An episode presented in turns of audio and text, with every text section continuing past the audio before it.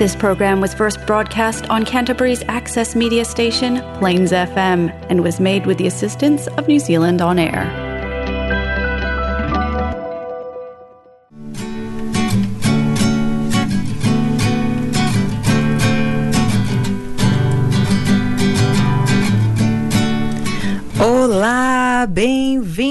Ao Sofar So Good desta semana. Eu sou a jornalista Júlia Andrade e junto com a economista Cibele Freitas, falamos ao vivo de Christchurch, na Nova Zelândia. A adaptação a uma nova cultura pode mexer muito com seu emocional e psicológico. Sabe quando você se sente um peixe fora d'água? Sei bem, Júlia.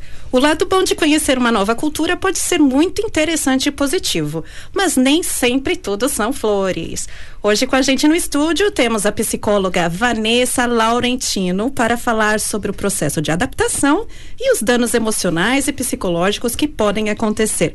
Vanessa, muito bem-vinda ao nosso programa 50. Obrigada, olá a todos, uhum. boa noite. Primeira vez na rádio dando entrevista, Vanessa? Sim, primeira vez na Ai, rádio. que legal, né? Vai, tenho certeza que você vai curtir. O pessoal fala assim, ah, rádio é coisa de antigamente. É, gente, e tomara que seja para sempre, porque tem uma coisinha especial no final, você conta pra gente, tá bom? Okay. Mas vamos começar, né? Quais são os problemas e as queixas mais comuns que uma pessoa que muda para outro país é, comenta com você ou que que é um que, é, que são as queixas mais é, generalizadas, frequentes?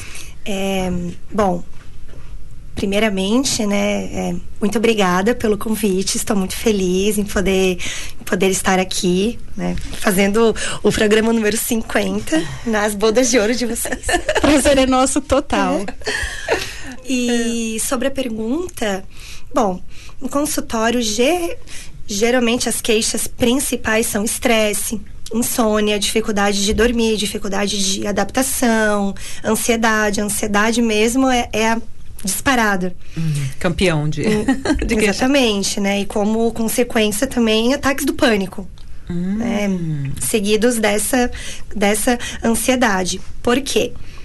Muitas vezes, é, quando, quando a gente pensa um, em, em imigração, em mudar de país e tudo mais, a gente só só pensa no lado bom, nas flores, que vai ser tudo maravilhoso, que vai ser tudo lindo. Então a gente a gente chega aqui com uma ideia de que vai ser tudo fácil, um digamos assim. É, é, ex exatamente. Porém, todo imigrante passa, né, por várias situações, por várias mudanças. Uma delas é, é o choque cultural que a gente tem, né, quando a gente muda de um país para outro. E, e também, assim, por exemplo, no Brasil, você é a Júlia, filha da Maria, neta do José, que trabalha, exemplo, na rádio tal, em que todo mundo conhece você. Quando você muda, quando você imigra, você passa a ser ninguém naquele país. Porque ninguém te conhece. Você chega do zero, você chega perdido. Verdade. E até você conseguir se encontrar, se adaptar, né? O que a gente chama do processo de aculturação, leva um tempo, muitas vezes anos. Hum. Até que você consiga estar adaptado, estar, estar inserido naquela cultura. É por isso que é muito importante o planejamento quando você sai é, do seu país, enfim, de, de origem. Você estar com um psicológico muito bom e você conhecer muito bem o país em que você vai migrar. Conhecer a cultura, conhecer as pessoas, conhecer as festas típicas, conhecer como são aquelas pessoas porque né, agora vamos falar um pouco de Nova Zelândia. M muitos pacientes também, muitas pessoas me falam, por exemplo, ah, porque eu sinto falta de ter um barzinho uhum. para eu vir jogar conversa fora com os amigos. Eu, por exemplo, né, sou pessoa que eu gosto muito de comer. então, eu sinto muita Welcome falta. Eu sinto muita falta de- dessas barraquinhas de. De feira. Isso, é, de, de lanche mesmo, é, essas coisas assim, né? Que não encontra aqui. Então, esse processo de aculturação é isso. É você tentar trazer um pouco da sua cultura para esse país, né, em que você imigrou, para você tentar ali é, se adaptar um pouco, se sentir em casa, se sentir bem, porque é realmente é muito difícil. Como nós aqui, cada uma de nós, a gente tinha nossa profissão no Brasil, né? Eu, Vanessa, eu tinha meu consultório. Né, o meu consultório próprio, em que eu tinha o meu, né, os meus pacientes lá, eu estava com a minha vida feita lá, enfim. Migrei para cá do zero. Você A famosa ninguém. é, A famosa exatamente. nobody. E além de tudo, um problema com a língua também, né? Que torna tudo mais difícil. Sim, a barreira da língua, porque vamos pensar assim: uma criança, né? é, quando uma criança nasce, ela vai se desenvolvendo. O que ela aprende primeiro? A, falar. falar. a linguagem. Então, exatamente é o que acontece com a gente também. A gente é uma criança em um país em que a gente está tentando nos adaptarmos, né? Então essa criança, ela começa a falar a partir do momento que ela entende os pais, né? Que ela, hum, enfim, ela tá ali, ela já tá opa, né? Essa língua aqui pra mim já tá, digamos assim, Ai, a palavra, desculpa, gente, tô um pouco nervosa. Ah, não, eu acho que eu, sei- eu, eu entendo o que você quer falar. Já é uma coisa assim que ela tá acostumada, o ouvido dela já tá Isso, acostumado, tá fazendo exatamente. parte. É. Então, esse imigrante, ele vai passar também por essas fases. E muitas vezes vem a frustração porque tem algumas pessoas, né, que elas querem passar por todo o processo, elas querem assim, ó, uhul, sabe? Nossa, porque eu tô aqui há um ano, eu não sei escrever, eu não sei ler, e porque blá blá blá. blá. Primeiro, a fala, gente, né? então, Hum, tem que falar. se, se foquem aprender a língua. Ok. A- aprendeu bem a língua, depois, o que, que a criança ela aprende? A escrita, depois a leitura. E assim vai, né? Então, exige muita paciência. Uma coisa muito comum é as pessoas se fecharem na própria comunidade, né? Então nós Exatamente vemos, por também. exemplo, no nosso caso, muitos brasileiros na comunidade de brasileiros. E daí Eu aprendi- me fechei na minha própria ostra. Eu vou, eu vou, me, vou me dar como exemplo aqui. Quando eu mudei pra cá, meu primeiro mês foi assim: eu mudei pra um cartão postal. Porque é. A Nova É. Zelândia é linda, gente. A fase da lua de mel. A fase da lua é da lua de mel. linda. E eu tava de lua de mel comigo, porque pela primeira vez na minha vida eu tinha tempo pra mim, só mim, mim, mim. Mim, mim, mim. Eu, eu. Aquilo era tão bom. Sabe assim, não me preocupar com nada. Acordei, era. Nossa, era muito bom. Isso durou alguns meses, vou ser sincera, aquele, aquela sensação de estar morando naquele cartão postal. Mesmo sem saber falar a língua. Mas eu não tava precisando falar. Aí, de repente, caiu a ficha assim, tá, mas tá, comecei a comparar. Eu odiei. Choque cultural. Não, eu odiei com todas as células do meu corpo. Eu tentei o quanto. Eu, eu entrei em contato com a minha família, eu tentei em, contato eh, com a agência de viagem. Assim, eh, foi, me, deu um, me deu um dia que me deu o sericutico. Eu falei, não, eu tô indo embora agora, não aguento mais, quero ir embora, quero ir embora, quero ir embora. E aquela história, daí, aquela, daí vem assim, alguém conversa. Pô, mas você, você falou que ia tentar isso, né? Tenta. Você eu falei, é verdade, né? Eu falei que ia tentar, sou uma pessoa madura, mas eu odiei por meses. Eu odiei a Nova Zelândia com todo o meu coração. Eu não queria sair tempo. do quarto. Juro pra você. Não, eu mas eu não queria me comunicar esse negócio de vamos adaptar. Assim, eu não vou me adaptar com ninguém, não quero falar. Eu quero só dizer que eu consegui morar aqui um ano, porque daí era esse era meu desafio. Vou ficar aqui um ano pra dizer que eu consegui. Eu não vejo a hora. eu- eu, tipo assim, quero sair e bater a areia do pé pra nunca mais levar. Depois veio o tal do, do negócio de meio que. Acho assim que, que aquela acostumar. raiva toda, porque eu tava com muita raiva de ter que morar aqui. Raiva? Raiva, juro pra você, eu odiava literalmente todo santo dia. Daí meio que foi. E não tem nada a ver com estar tá namorando, com, com- com arrumar trabalho, não era nada disso. Eu não gost, eu não queria mais morar aqui. Mas tinha metido coisas na cabeça, vamos. Aí vem uma outra fase, que é a fase total da confusão, que você não sabe nem se vai, se você volta, nanana, e daí aconteceu de fazer uma viagem pro Brasil. E quando eu cheguei no Brasil ainda não gostando da Nova Zelândia, eu não me reconheci no Brasil. Depois, de quanto tempo, Ju? Um ano e pouco. Hum. Aí eu tava totalmente perdido. Por favor, tenho, solu tenho solução, psicóloga. e daí é que entra as quatro fases oh, da, é. da imigração. Hum. Que você descreveu mais ou menos ali, né? É, o que são. Que a primeira fase é a fase da lua de mel. Lembrando, muito importante ressaltar aqui que essas fases elas são lineares. Elas uhum. podem acontecer de, de trás para frente ao mesmo tempo, sabe? Por é, longos períodos. Depende do imigrante por exemplo, essa fase da lua de mel. É a fase que a maioria dos imigrantes experimenta porque tá lá apaixonado pelo, pelo país, que legal, descobrindo coisas novas e que é tudo lindo, tudo é maravilhoso. Mas depois vem o choque cultural, Nossa. que é exatamente isso que você sentiu. Essa raiva, né? Esse é, é, não, não me sentir pertencente àquele lugar. Geralmente é nessa fase que se busca ajuda psicológica. Hum. Porque é nessa fase que o imigrante ele tá mal. Ele tá com crises de, de ansiedade, de estresse, de dúvida, ele não sabe o que fazer. Pode falar. É, é, eu queria só saber quanto tempo dura, mais ou menos, ou não tem isso? Não tem, não tem. É, cada pessoa, ela vive da sua maneira.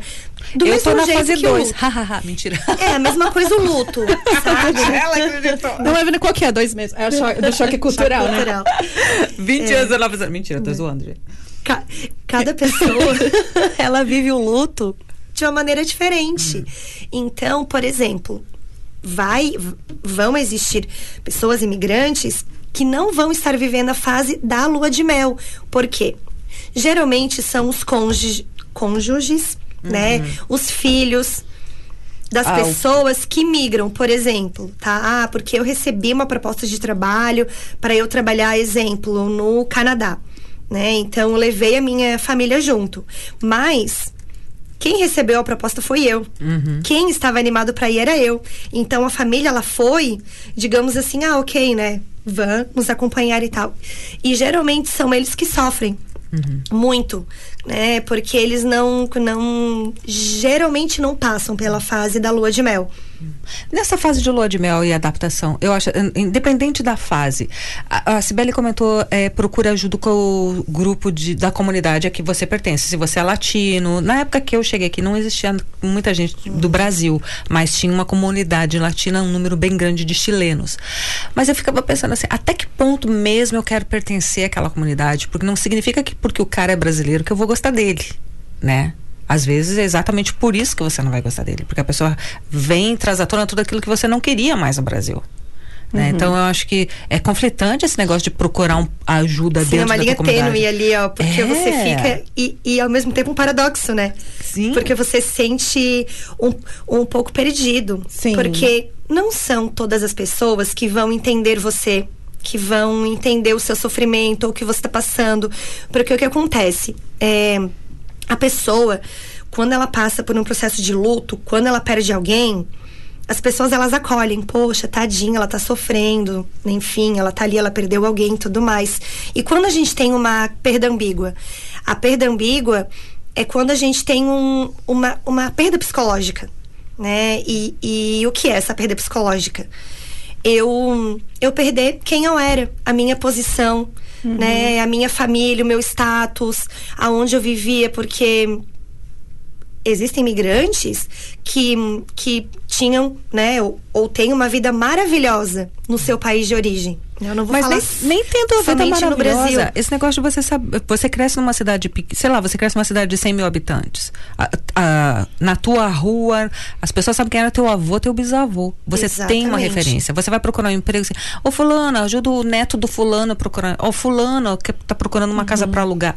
Tem uma, uma outra história, um outro background para te trazer para abrir portas de várias coisas. E aqui também não, não. Aqui não. E essas diferenças, né? Eu lembro do primeiro emprego que eu tive aqui que foi como cleaner. Eu estava feliz por ter conseguido um emprego. Hum. Só que uma a moça que me contratou, ela me tratou muito mal. Eu lembro que ela falou assim: "Ah, você está fazendo isso de uma maneira estúpida". Eu fui para casa chorando. Pedalando chorando e eu liguei para um amigo brasileiro e eu falei, Vitor, pelo amor de Deus, me ajuda. Ela Mas me é chamou exatamente estúpida. Assim. E aquilo, nossa. Ai, mas assim, eu tava feliz porque eu precisava do dinheiro, né? Uhum. A gente tá aqui, precisa ganhar em dólar pra pagar tudo. Eu lembro então, do meu, é... empre... meu, primeiro emprego de cleaner. Olha, é psicóloga, a gente abusa pra, pra jogar todas as travas. Meu primeiro emprego de, de cleaner é. eu consegui num hotel cinco estrelas. Eu era housekeeper. Trabalho pesado, é. o, pior, o trabalho físico mais pesado que eu já tive depois de kitchen hand. É, e e eu não sabia falar inglês. E tudo que você achasse no quarto, você tinha que, que fazer um, report. Um, um, report. E daí passar, porque não podia, né? E eu saí correndo atrás da minha supervisora, mostrando um carregador de celular. E ela me olhou assim: Você não sabe o que é isso? Gente, juro, desceu o santo falador de inglês e eu falei, respondi para ela pela primeira vez na minha vida. Of course I know what is this. I just don't know how to write it now. Ai, que raiva!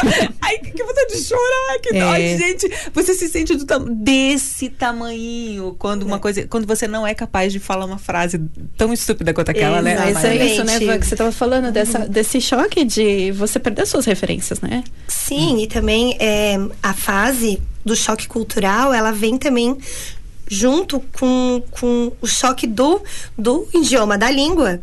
Porque eu, por exemplo, eu saí do Brasil, eu fiz um curso de inglês por cinco anos, apresentei um trabalho em inglês na França e tal. Cheguei aqui, nossa, eu sei falar inglês. Uhum. Vou, vou, vou, né? Super fácil. Hum. Não, gente. Você leva, né, mais ou menos aí em torno de 10 anos até você ter um domínio da língua. No mínimo 10 anos. Isso é verdade. verdade. Isso é verdade. Demora, Porque você demora. pode até falar a língua e se comunicar, isso e aquilo, mas falar de um bom nível. O nível de português que eu tinha no Brasil, eu acho que vai levar uns 30 anos para eu ter. Às vezes eu acho que a gente nunca vai ser nível. fluente, fluente, hum, né? Nós somos avançados, Algumas pessoas são. Sim. Algumas pessoas são é mais... depende também, sabe? Aí também entra a parte cerebral, né? Da, da neuropsicologia que explica que existem algumas pessoas que têm uma facilidade maior para aprender o idioma. Existem uhum. pessoas sim, ah, mas eu aprendi inglês com um mês. Ok, você aprendeu, mas tem um coleguinha do lado que ele tem mais dificuldade para aprender. É, não, e às vezes a pessoa aprende aquele inglês e fica fazendo o mesmo tipo de emprego, exatamente a mesma, aquele, aquela roda viva da mesma coisa sempre, e o inglês fica super 10 e aprende a contar piada e a contar história, rarara. mas toda vez que você muda de, inglês, de emprego, você tem que aprender um, um, uhum. um longo vocabulário novo. Sim. E assim vai, e assim vai. Eu tenho uma pergunta para você. Assim, você acha que tem alguma idade que a adaptação ela acontece mais fácil? Não. Não, ok. Não existe, assim, uma idade, sabe, que, que você possa falar. Por exemplo, ah, não, com 25 anos é a idade ideal. Não. Hum. E crianças? Depende. Depende também. Uhum. Tudo vai depender do contexto, do apoio, né? É, do país que você vai estar inserido, do que você vai estar fazendo, uhum. né? Voltando ao que eu estava falando antes ali, a parte do cônjuge, enfim, muitas vezes os filhos vêm e geralmente tá assim, olha, né, eu não vou generalizar, né, porque não, afinal de contas não não não são todas as famílias que que passam por isso, mas vão digamos assim, a grande maioria, tá? Em que é o marido que recebe a proposta de trabalho, é o pai que recebe a proposta de trabalho. E essa mãe, essa mulher, ela vai levar um tempo até ela conseguir digamos assim, um emprego, se adaptar e tudo mais. Por quê? Porque geralmente ela vai ficar em casa cuidando dos filhos.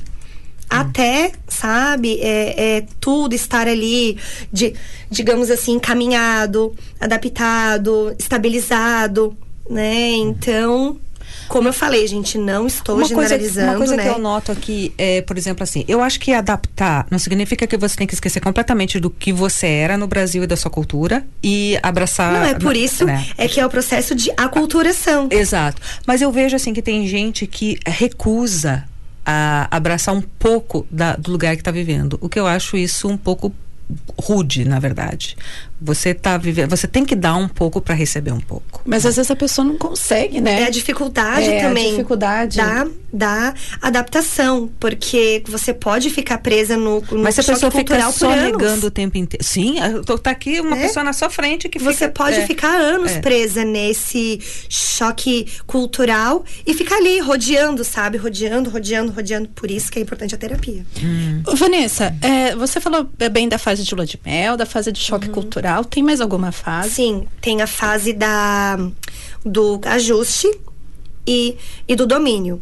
Geralmente a fase do, do ajuste é quando passa esse choque cultural e você digamos assim, ah, eu já consegui um emprego, eu consigo me comunicar, eu consigo me virar. Digamos assim, aqui, né? Então eu aceito mais a cultura, eu estou mais imersa na, enfim, na, na cultura do país que eu, que eu imigrei e tudo mais. E depois temos o domínio, que é quando você está totalmente adaptado. E existem pessoas que têm muita dificuldade a voltar para a sua cultura de origem, de tão adaptados que estão.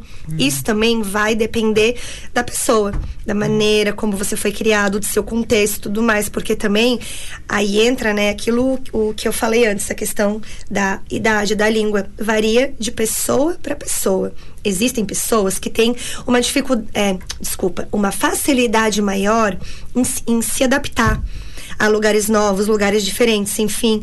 E outras pessoas que não, que têm muita dificuldade. Então, vai depender. E como eu falei antes também ali no começo, essas fases, elas são lineares. Elas não necessariamente elas vão acontecer ao mesmo tempo, sabe? Porque eu posso chegar aqui em um mês eu já tá no domínio. Ah, ok. Pra mim tá tudo bem. Sabe? Eu não tem, volto mais. Tem gente que muda em dois, três meses e encontra o amor da vida. Nossa, vai ficar em lua de mel por mais um ano, né? Por enquanto tiver apaixonado. Dois dizem a paixão Dois dois anos. anos. Aí acaba, acaba o paixão, já começa. Não, tô zoando, Não, gente. mas- e a gente tava falando disso, né, de quando volta, quando eu volto pro Brasil, aqui a gente não abraça nem beija, né, no É, rosto. não, E é. eu não consigo mais abraçar nem beijar as Ai, pessoas. ai, quero, quero fazer. Da- o que foi a primeira coisa que te impressionou culturalmente quando você chegou na Nova Zelândia? Independente, não vamos falar de paisagem de beleza, não é nisso. Pra assim, mim, de cultura, é. A gente, a Uma mulher, positiva e uma negativa. a mulher poder usar a roupa que ela quiser, não se maquiar, não pintar a unha. Eu amei isso, porque eu não sou uma pessoa tão vaidosa assim, e pra mim eu me senti em casa. Tipo, põe um chinelo e vambora, né? Vamos fazer Sem o que ter o rigor da moda, né? É, eu amei isso, amei essa coisa de eu poder ser eu mesma. Negativa, ah, que não é língua, ou. Eu acho que sempre tem a barreira das pessoas não entenderem a gente também, né? Não é só a gente, são é dois caminhos, né? A gente tem que entender a cultura de se esforçar, mas o outro lado às vezes não entende a gente. E aí começa a dar os conflitos, né? Então eu acho que isso que pegou mais, me pegou bastante. E você, Ju? Pra mim, eu lembro que uma coisa que me marcou muito quando eu cheguei aqui é que eu cheguei num lugar e eu vi que as pessoas. A pessoa eh, respeitava a fila, o respeito legal. pelo outro. Eu olhei assim, nossa, vou chegar na fila e, e tinha fila de um jeito organizado e respeitoso que eu jamais vi no Brasil e eu tenho certeza que eu nunca vou ver no Brasil. Quando eu vou no Brasil, tem aquele empurra, empurra, a pessoa te empurra com a barriga. Como é que. E sem estar grávida. A pessoa vem, eu falo assim, cara, você tá me empurrando com a sua barriga, afasta, sabe? Assim, aquela coisa. "Ah, que nojo. Aqui não, a pessoa tem fi, respeita. E, eh, respeitar a, o a- espaço. Tanto é. é. que se você deixar, assim, mudou um pouco nesses oito anos que eu tô aqui, mas se você deixar alguma coisa ali, assim, esquecer um celular. É chance que você vai encontrar aquele celular de novo ali quando Sim, você voltar sim, o, o é seu verdade. objeto. Então isso é, muito legal. É. Vanessa, tem é, a mais assim alguma coisa que você gostaria de falar de, de- dos problemas mais comuns ou continuar falando sobre essas fases? Tem uma síndrome que ela, ela é recente, né? Os estudos sobre ela, que se chama síndrome de Ulisses, que é quando o imigrante ele sofre de um estresse crônico. Então ele ele não consegue sair, digamos assim, de, de com estado de tensão e de estresse, tudo para ele incomoda, ele, ele sofre de, de insônia, ele não consegue se socializar, se adaptar. E geralmente é nessa Ai, desculpa, gente, me enrolei aqui. é nessa síndrome de Ulisses é que geralmente o migrante ele volta para casa. Hum. Ele não consegue ficar. Ele não consegue, ele não aguenta. Então, tá. é, é, é, a cultura que fica. É, ele tenta muito, tipo. É... Não, ele não consegue. Por hum. exemplo, assim, tá? Exemplo. Ah, eu, Vanessa, no Brasil, né? Como eu tinha falado antes, eu tinha meu consultório, eu era psicóloga, era conhecida e tal. Eu chego aqui, eu não consigo lidar com isso. Uhum. De que, é. sabe, entende? E não é soberba, e não é uhum. porque a pessoa se acha melhor, não é, porque ela. ela Realmente ela não consegue, ela não consegue, sabe? Ah, olha, não, eu não quero, não é isso que eu quero pra minha vida, eu não quero trabalhar de limpeza, eu não quero trabalhar de, de housekeeping, eu quero trabalhar com a minha profissão, com a segurança que eu tinha no Brasil. Então, pronto, beleza. A família também, né? Muita gente não consegue suportar a saudade, né? Da, hum. De viver longe das famílias dos amigos. também. Verdade. E é importante também a gente ressaltar aqui que a imigração não é para todos. Uhum. Não são todas as pessoas que vão se adaptar à imigração, que vão conseguir viver a imigração, porque é pesado. Principalmente, né, eu falo aqui porque eu vivo isso também, né, maternidade longe, né? O que eu estou vivendo isso agora também, né? Porque é a minha bebê, ela nasce em maio, a minha mãe não não vai poder estar aqui. Hum.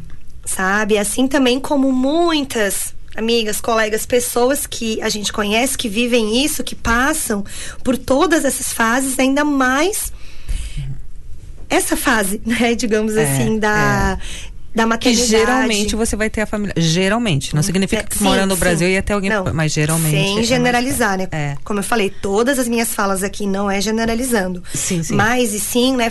Focando nisso também.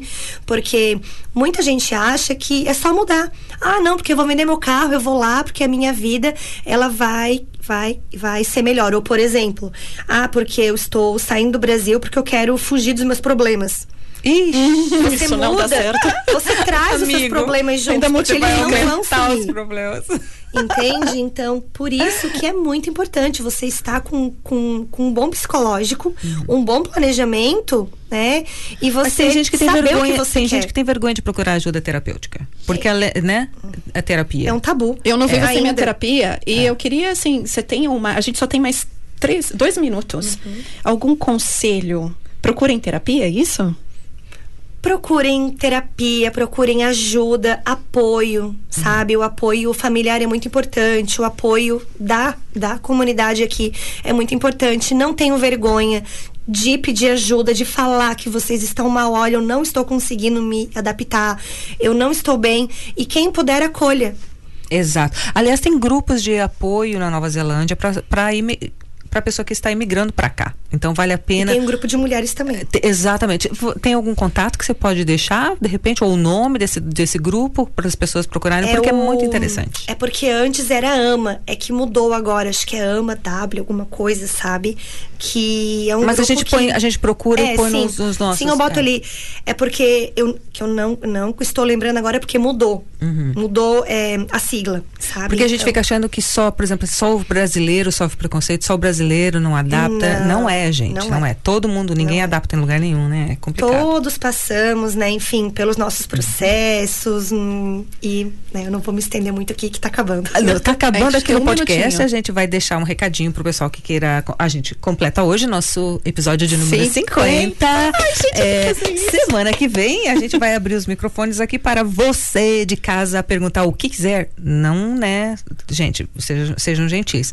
Para mim e para a Sibeli. Você fez o show, é o nome do nosso episódio. Exato. De completando um ano de Sofar Seguro. Nós estamos muito, muito felizes. Eu queria agradecer a você que está nos acompanhando há tanto tempo durante a nossa trajetória, que é fascinante, hein, Júlia? É verdade. Então, esse é o nosso episódio de hoje. A gente encerra por aqui. Continuamos agora nos, nos nossas mídias sociais com mais um papinho, né?